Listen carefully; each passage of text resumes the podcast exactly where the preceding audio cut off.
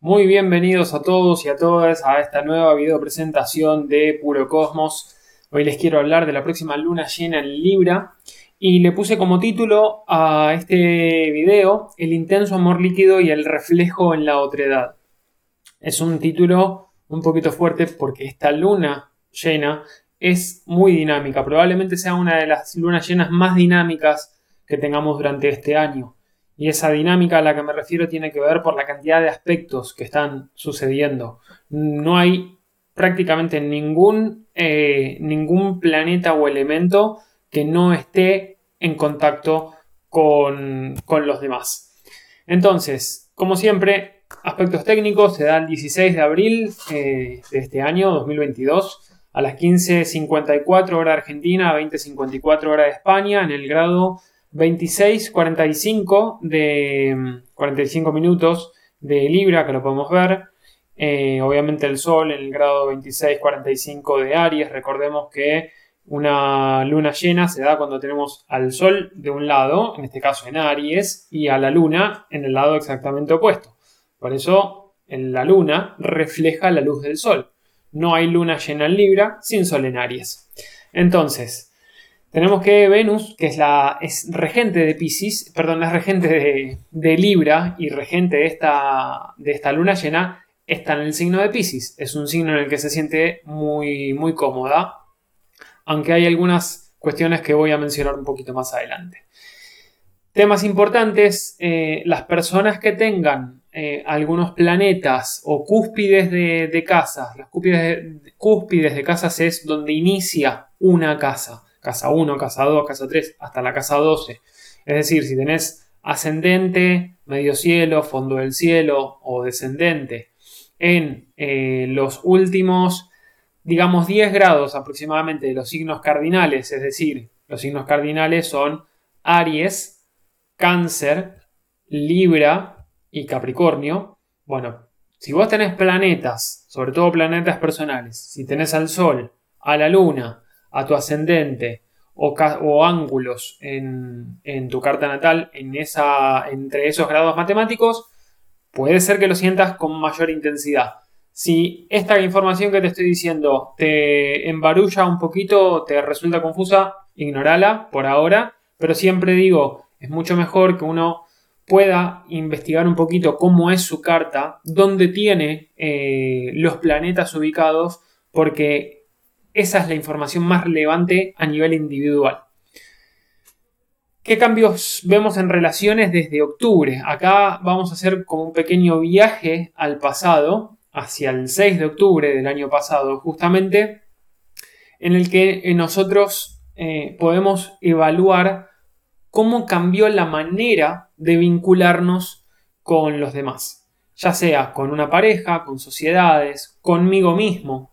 Eh, cómo cambió esta manera de valorar los vínculos o cómo cambió la manera en la que nosotros nos damos valor a nosotros mismos también.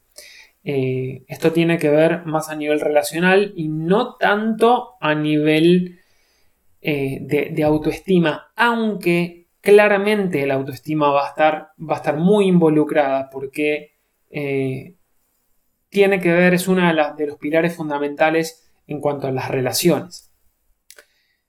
Esta luna llena también nos habla de mm, posiblemente madurez y compromiso a largo plazo en sociedades, siempre y cuando haya, haya paridad.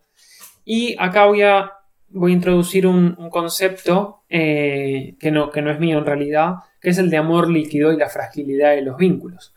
Hace unos días publiqué en mi, en mi podcast, en Caos, el orden que no entendemos, un episodio en el que hablaba acerca de un libro que se llama Amor Líquido, escrito por un filósofo sociólogo eh, polaco, Sigmund Bauman, en el que habla de cómo la sociedad se ha transformado desde la revolución industrial más particularmente eh, hacia una sociedad de consumo donde incluso las personas también son objetos de consumo. No, es mi intención explayarme demasiado en este, en este capítulo, en esta presentación al respecto, por eso les sugiero, voy a dejar en la descripción del video, aquí abajo, si van a información o descripción, van a poder ver el link justamente a ese episodio que lo pueden escuchar en, Spotify, lo pueden escuchar en eh, Apple Podcast, en Google Podcast, en Anchor y otras plataformas más de podcast. Eh, pero a grandes rasgos, ese, ese libro habla de cuán difícil se ha hecho a través del tiempo, eh, sobre todo en una sociedad en la que todo se produce de manera que sea descartable y desechable.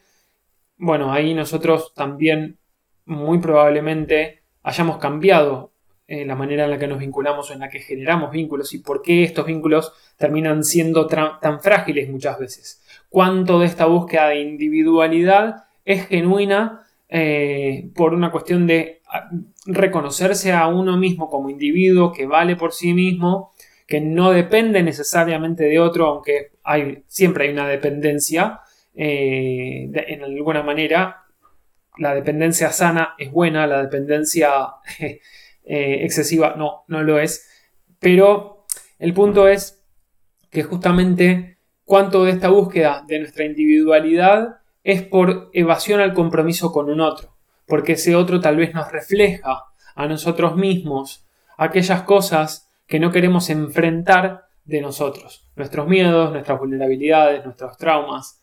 Es mucho más fácil a veces, aparentemente, no querer involucrarse profundamente con un otro, porque de esa manera evadimos el dolor que nos genera reconocernos a nosotros mismos en el otro.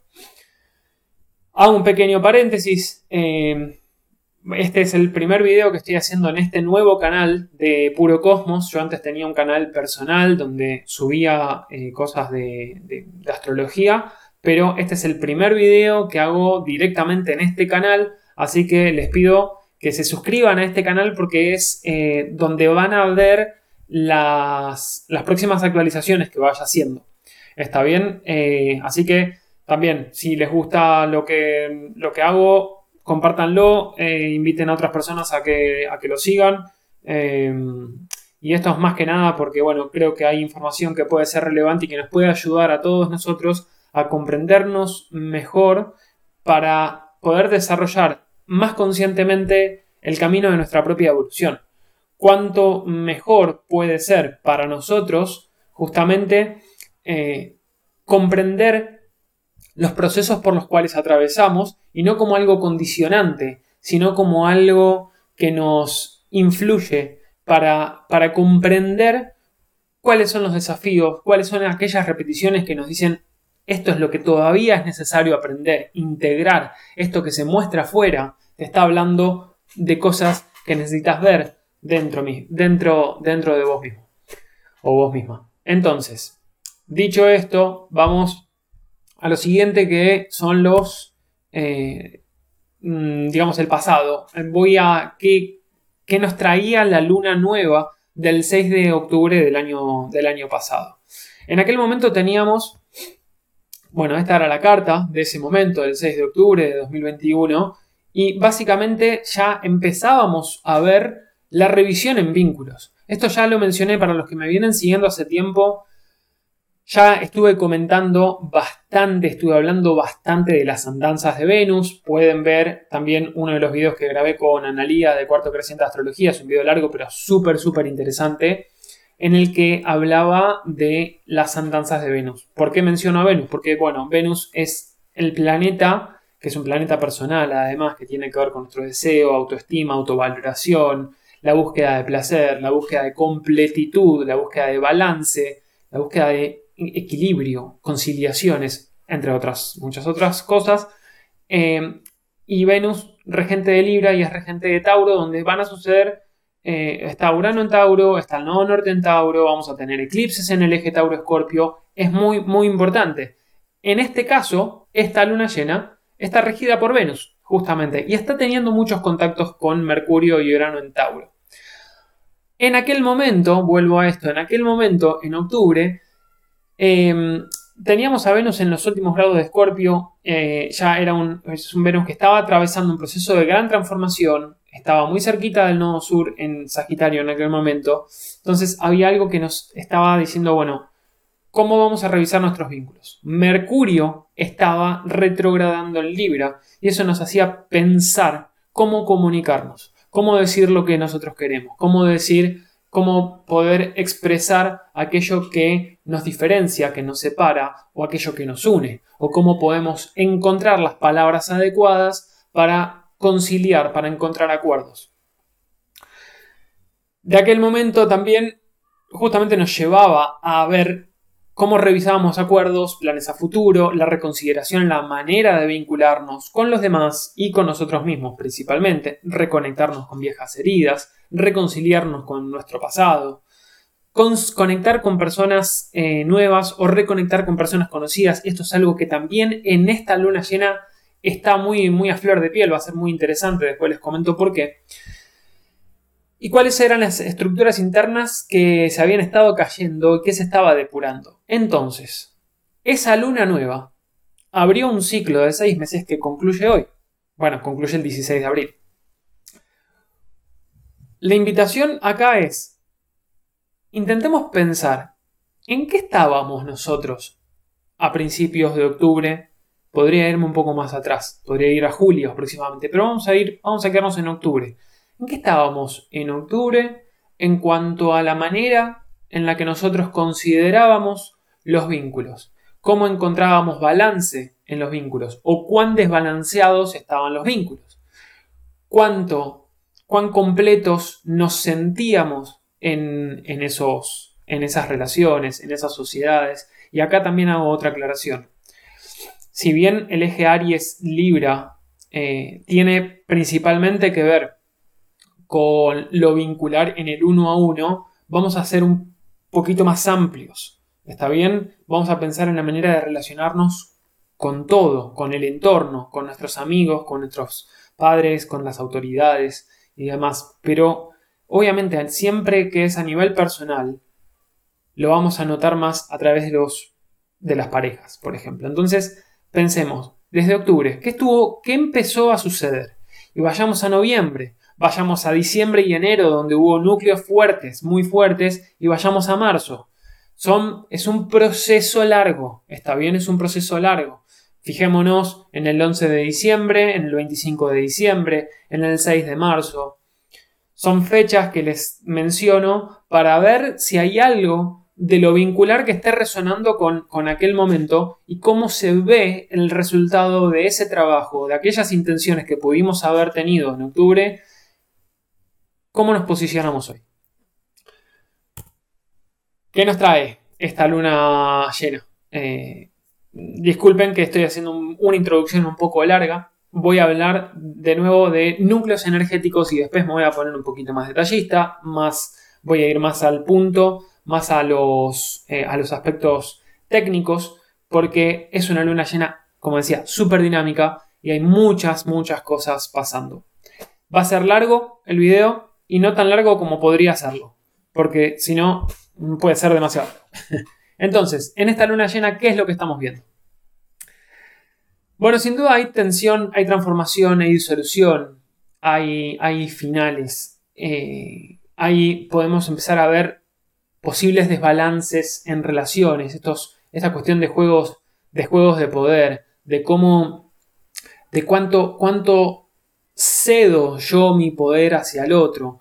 Y acá también una, una de las claves es, si nosotros sentimos que estamos cayendo en esta dinámica de manipulación-sumisión, de que hay alguien que está ejerciendo cierto poder sobre mí, o soy yo quien ejerce poder sobre otro. Bueno, parte de esto es cómo nos reflejamos en la otredad, en el otro, o qué se refleja en el otro, de nosotros mismos.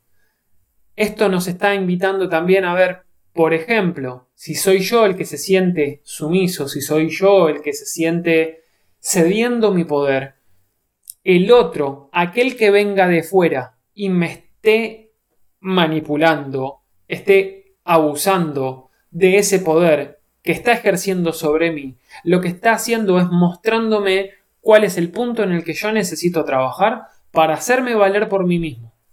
¿Cuál es el punto en el que yo necesito decir, ah, para, mi poder es este y no tengo por qué cederlo.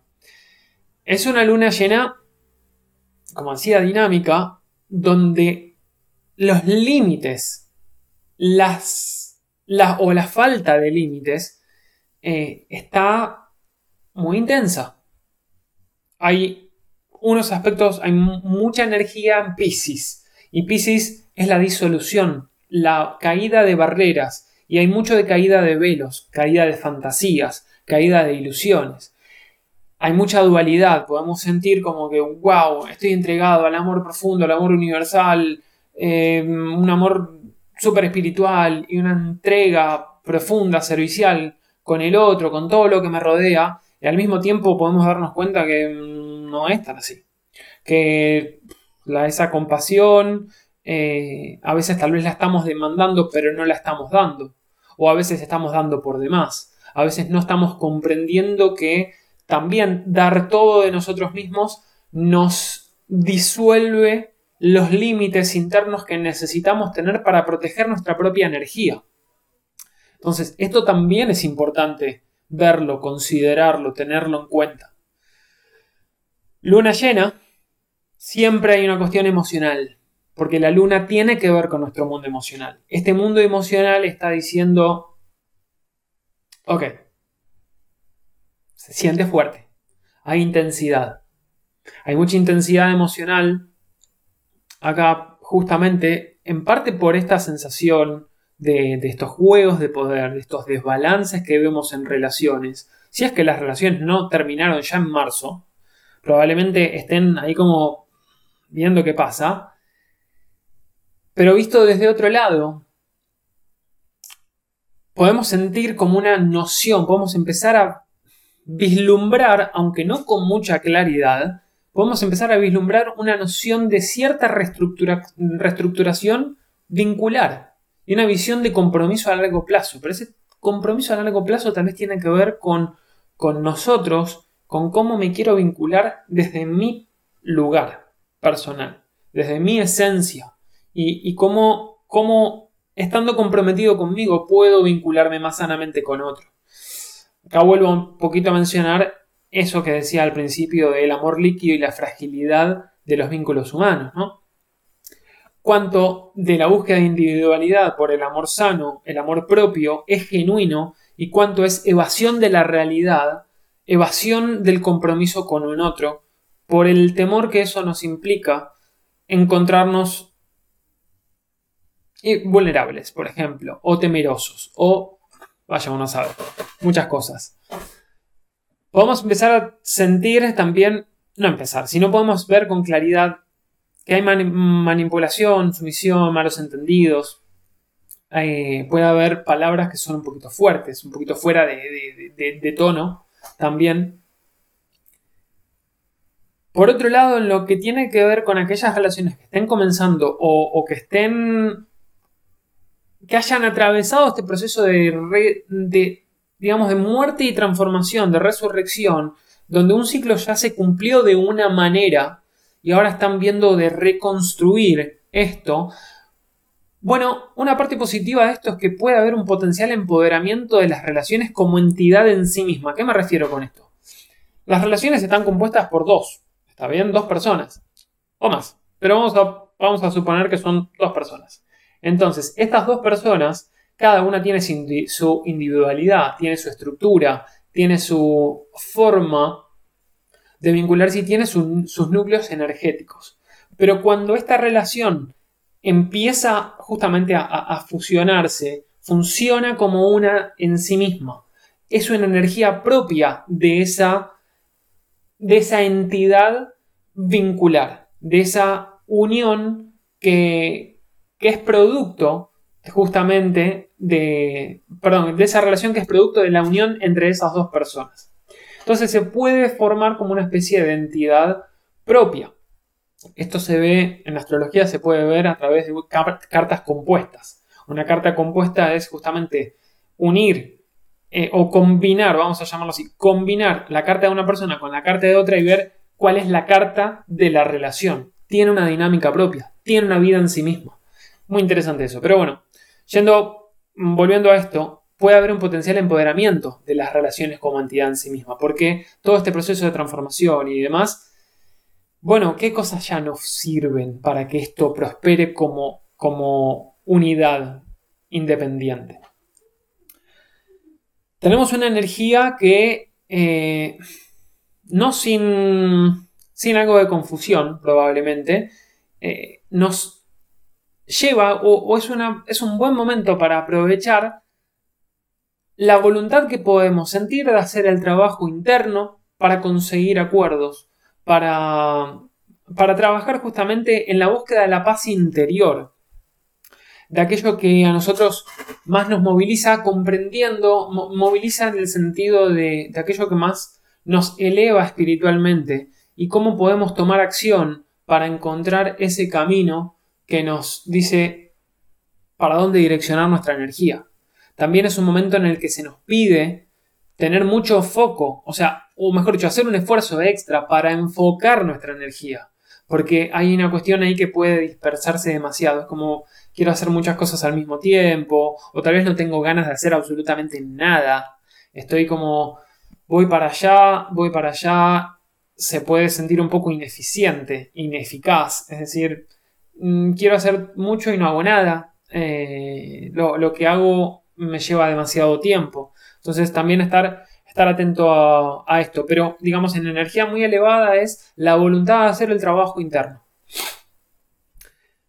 También en otro, en otro sentido podemos tener eh, gratas sorpresas, nuevas personas que aparecen eh, en nuestra vida, que nos traen información tal vez muy útil para reenfocar nuestras acciones, que permitan, que nos permitan a nosotros hacer explotar nuestros talentos. ¿Cuáles son nuestras capacidades, nuestros talentos?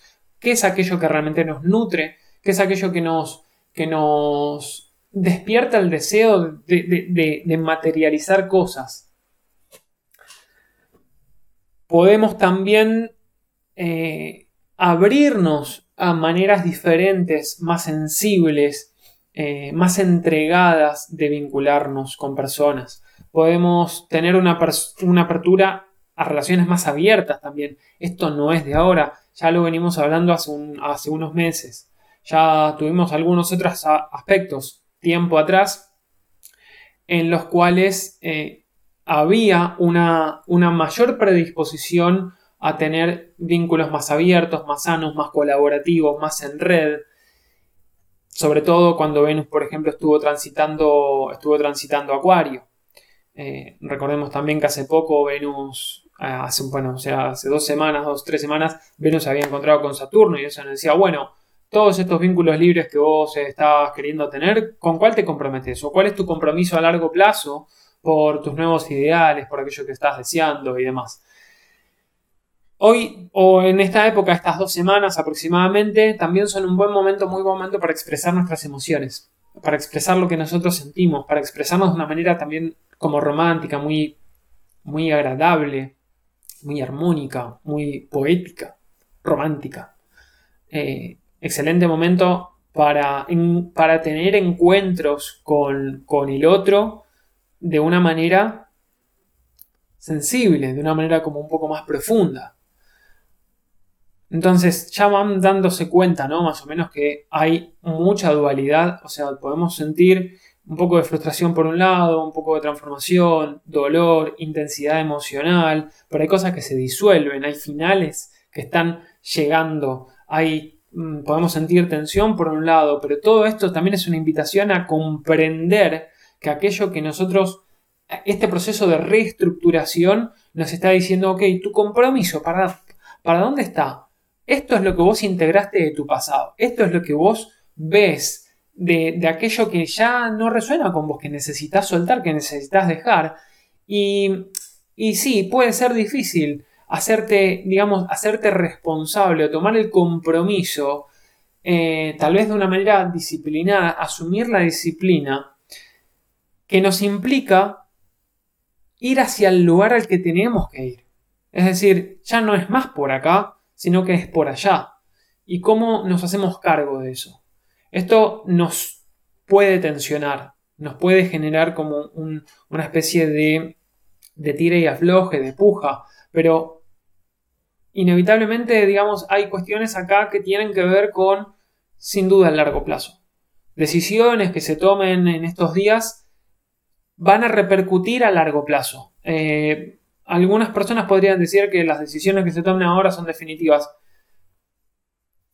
Yo no sé, cada vez creo menos en eso, que sea así tan definitivo. Creo que siempre, eh, en mayor o menor medida, tenemos la, posibilidad de hacer una, revisión o un cambio, pero, pero sí considero también que hay algunas, algunas acciones, algunas decisiones que tomamos a veces que tienen menos margen de maniobra en el futuro. Eh, entonces, sí va a ser importante que revisemos, que pensemos un poco más cuáles son los compromisos que vamos a asumir con nosotros, por qué lo hacemos, para qué hacemos lo que decimos que vamos a hacer, porque eh, puede haber una gran apertura a, nuevas cosas eh, que, nos lleven por el camino de nuestra, de nuestra esencia en realidad. Eh, pero al mismo tiempo puede, puede haber alguna decisión que nace de, un miedo muy profundo, un miedo todavía muy arraigado que no nos permite, entre comillas, no nos permite, siempre tenemos la voluntad, siempre tenemos la posibilidad de elegir, mejor dicho. La voluntad es la clave.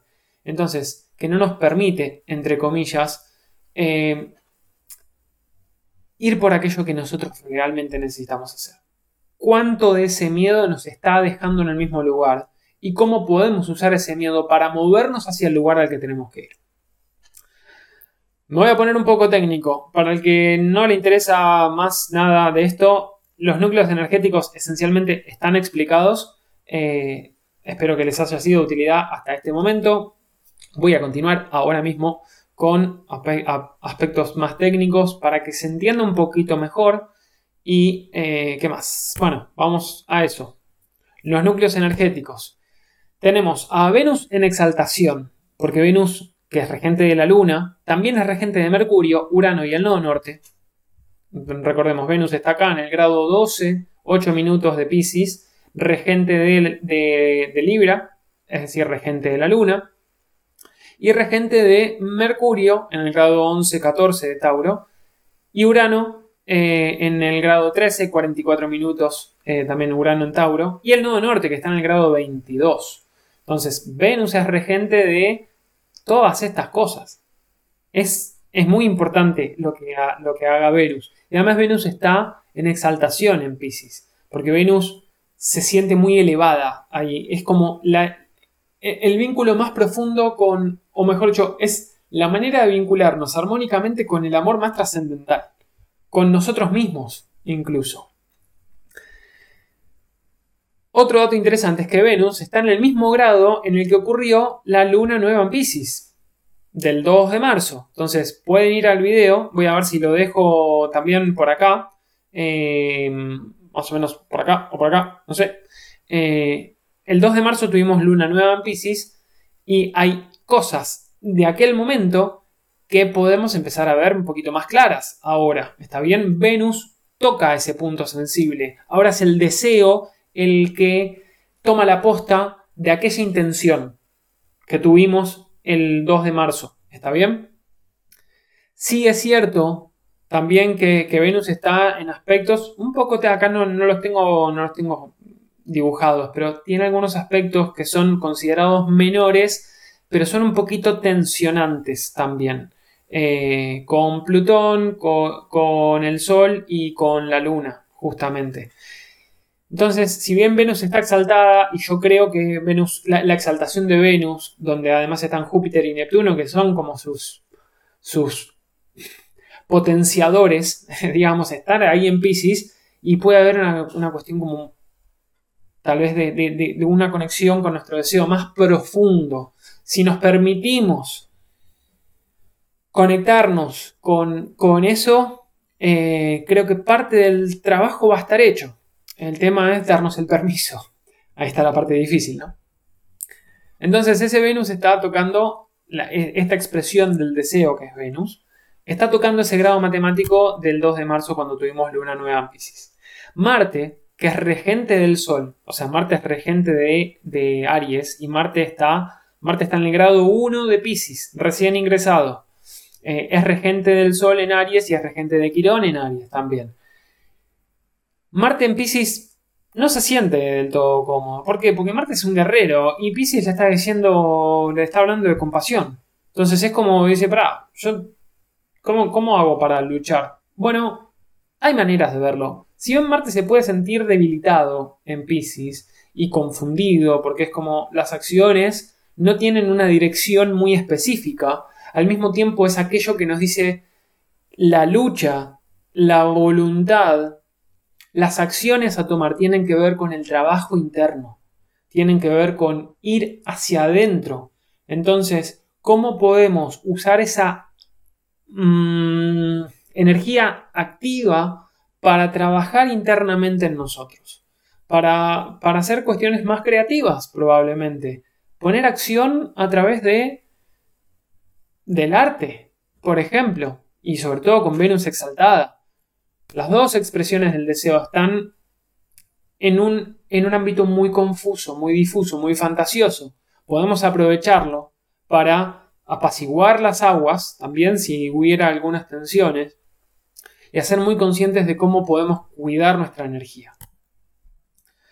Saturno está en cuadratura a los nodos. Tenemos a Saturno en el grado 23 de Acuario. Está en cuadratura, a casi cuadratura perfecta al nodo norte en Tauro eh, y al nodo sur en Escorpio. De hecho, la cuadratura perfecta fue unos días antes, ¿está bien? Eh, y, esta, y esta cuadratura nos está diciendo, ok, Saturno, ¿qué es Saturno? Saturno es ese gran maestro que nos fuerza, por decirlo de alguna manera, a hacernos adultos responsables, a comprender cuáles son los compromisos que asumimos, cuáles son las formas en las que nosotros podemos dar estructura a las cosas que nos, que nos rodean a nosotros mismos, es cómo podemos estructurar nuestra personalidad también. Tiene que ver con lo tangible.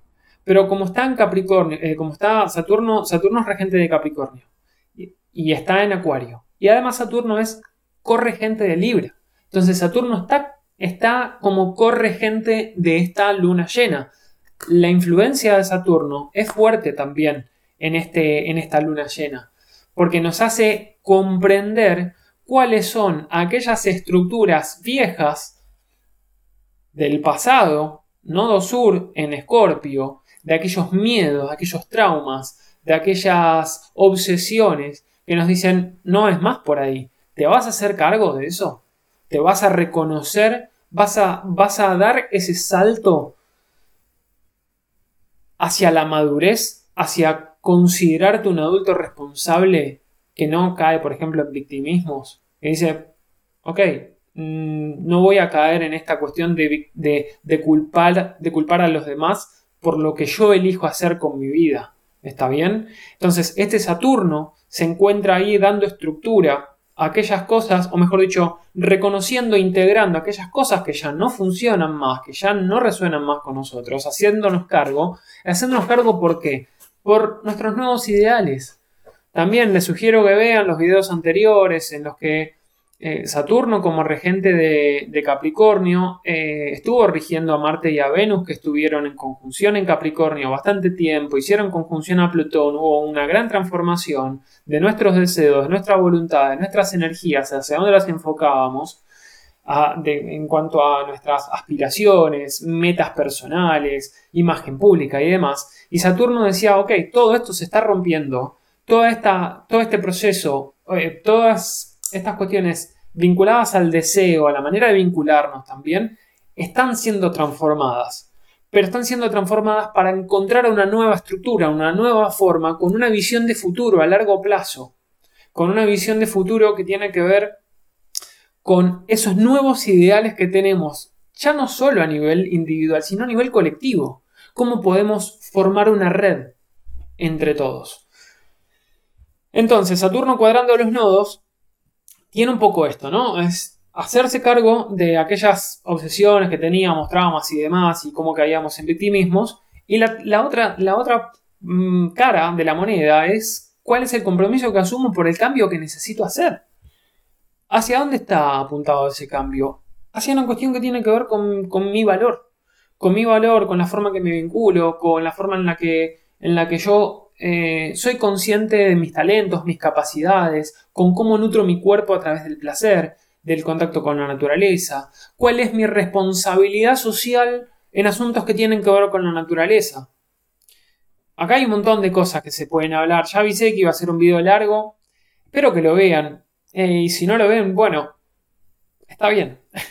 Pero, digamos, hay cosas que acá me parece que son, son interesantes porque eh, estamos atravesando un momento en el que creo que es necesario que nos demos cuenta que no somos solamente nosotros como individuos, que aquellos vínculos y la dificultad que tiene vincularnos con los demás por esta sociedad de consumo competitiva, productiva, eh, economicista, etc., nos está pidiendo hacer un cambio, nos está pidiendo hacer una reestructuración. Cómo nos vinculamos con nosotros, cómo nos vinculamos con las otras personas y cómo nos vinculamos con aquello que consumimos, está todo relacionado.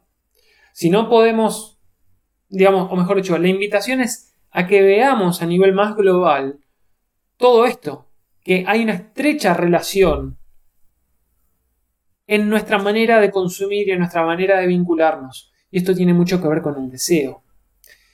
Esto daría para otro episodio del podcast, pero así a grosso modo es como el deseo tiene necesidad de destruir para construir otra cosa.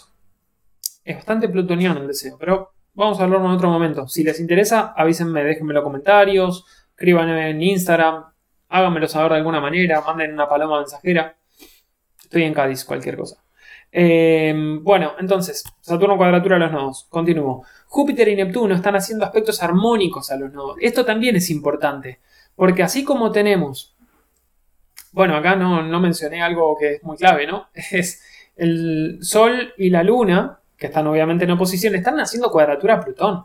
Esta es la intensidad emocional. Acá es donde nosotros podemos ver los desbalances, los juegos de poder, la profunda transformación en nuestro mundo emocional, la dificultad de encontrar acuerdos.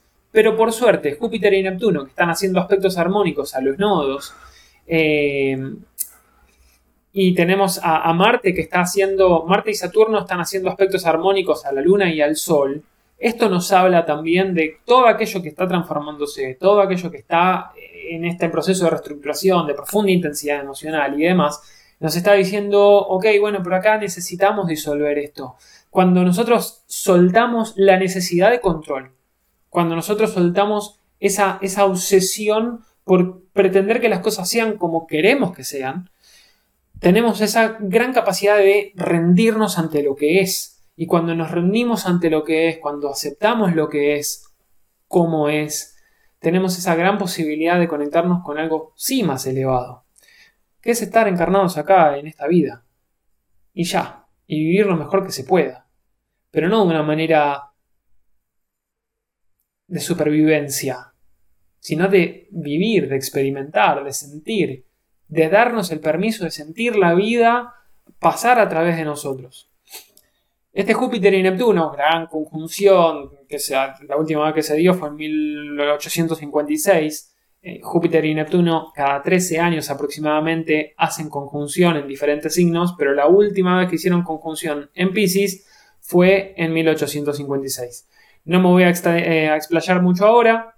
Da para largo, para larguísimo, da eso y sería súper confuso, muy Júpiter y Neptuno en Pisces. Pero a grosso modo, también podemos decir que esa conjunción no es del todo clara, no se manifiesta de una manera súper perceptible, pero sí podemos decir que en el fondo o en, un, en una dimensión un poco más elevada de nuestra conciencia o muy poco perceptible de nuestra conciencia o de nuestro espíritu, hay algo que fue transformado. Es un ciclo que ya culminó, que da inicio a otra cosa. Se diluyen cosmovisiones, se caen los velos de ciertas fantasías, se caen, eh, las, se caen las viejas formas de la cosmovisión que teníamos como colectivo para crear una nueva cosmovisión. ¿Cuál es mi cosmovisión ahora? ¿Cuál es mi sentido? ¿Cuál es mi propósito? Eh, acá hay una cuestión, como decía, muy, muy difusa, que se puede sentir un poquito contradictoria, y no un poquito, muy contradictoria. Eh, al mismo tiempo, digamos, podemos estar como en esta dinámica, en esta oscilación, en esta, en este oleaje pisciano, en este oleaje del océano neptuniano de cómo me conecto y a dónde a dónde direcciono esto, cuál es mi fe ahora. ¿Cómo podemos salir de la esperanza a conectarnos con, con ese propósito más elevado que tiene sentido para mí? Que tenga sentido para mí no tiene no significa que tenga sentido para todos. ¿Está? Es, pero sí creo que hay una, una cuestión de resonancia a nivel colectivo. Si nos permitimos ver que lo que está pasando fuera tiene que ver con nosotros internamente, tenemos parte del camino hecho también. De nuevo, Júpiter y Neptuno en aspectos armónicos a los nodos también nos está diciendo, ok, ese proceso de estructuración, de darte cuenta, de cómo te haces responsable, etcétera, etcétera, tranquilo, seguí confiando en esto. Seguí confiando porque lo estás haciendo. Aunque no te des cuenta, aunque te genere tensión, aunque te, te haga pensar que no es suficiente, etcétera, etcétera, las cosas se están disolviendo. Se están disolviendo porque es imprescindible cambiar la dirección, cambiar el sentido o encontrar un nuevo sentido a todo esto. Mercurio en conjunción a Urano en Tauro. Esto también es súper, súper interesante. Urano es, se lo considera eh, bueno, es lo inestable, el rayo que ilumina, es el relámpago que ilumina, que trae esa información así como mm, por arte de magia, digamos, de manera, es la, conexión en la mente cósmica. Y nos trae estos destellos de intuición, de, esa iluminación que decimos, ah, sí, lucidez, ahora, es esto, es por acá. Entiendo que aquello que, que necesita ser cambiado me aparece rápidamente, repentinamente y cambiamos la dirección a todo esto. Por suerte, tanto Mercurio como Urano están en aspectos armónicos. Entonces, cualquier cambio de dirección se va a poder sentir muy alineada a nuestro, a nuestro valor, a nuestro, a nuestro sentido nuevo. ¿Está bien? Aparte, puede, podemos llegar a tener como bajada de información útil para planificar y concretar cosas a largo, plazo, a largo plazo en asuntos que tengan que ver con cuestiones materiales, por ejemplo. Podemos, es, ah, con la entrada de Mercurio en Tauro, que fue hace poquito y va a estar tres semanas en Tauro, eh, nuestra mente baja la velocidad. Entonces, Mercurio, que es la mente, las ideas, los planes, la capacidad de discernimiento. En Tauro dice, mm, vamos a darnos un poquito más de tiempo y veamos un poquito más algunos detalles, a ver cómo, cómo le damos a estructura a esto, cómo planificamos cuáles son los acuerdos a los que podemos llevar. No es tanto por el lado de los acuerdos, sino por el lado más de la planificación, por estructurar, por tomarse las cosas con un, poco más de calma. Pero como está en conjunción a Urano, la mente también es muy ágil. Es como encontrar agilidad para materializar cosas, encontrar información. Podemos conectar cosas, información así que parece que no tiene nada que ver y las conectamos enseguida. Entonces, también es un buen momento para aprovechar. Y además, tanto Mercurio como, eh, como Urano están haciendo un aspecto armónico, eh, un, sextil a Venus. Acá podemos ver, eh, tenemos a Venus en el grado 12 y están haciendo, está haciendo un sextil al punto medio entre Mercurio y Urano. Urano es la octava superior de Mercurio. Si Mercurio es la mente lógica y práctica, Urano es la mente cósmica. Entonces hay una cuestión de cómo cómo intercambio información.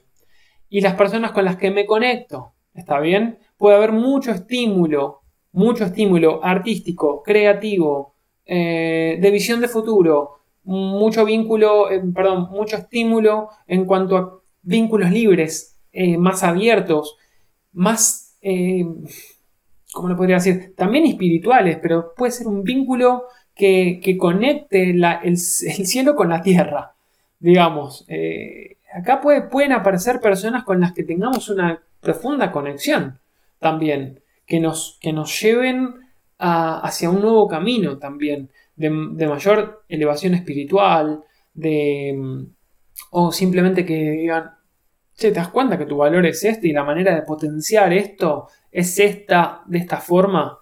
También eso es todo, todo ese núcleo trabajando en conjunto. Creo que básicamente eso es todo. Eh, creería que sí, así que, a ver. Sí, eso es todo por ahora. Sé que es un video largo. Eh, si, les, si, si les sirve, si les es de utilidad, compártanlo. Eh, es una luna llena, como decía, muy dinámica.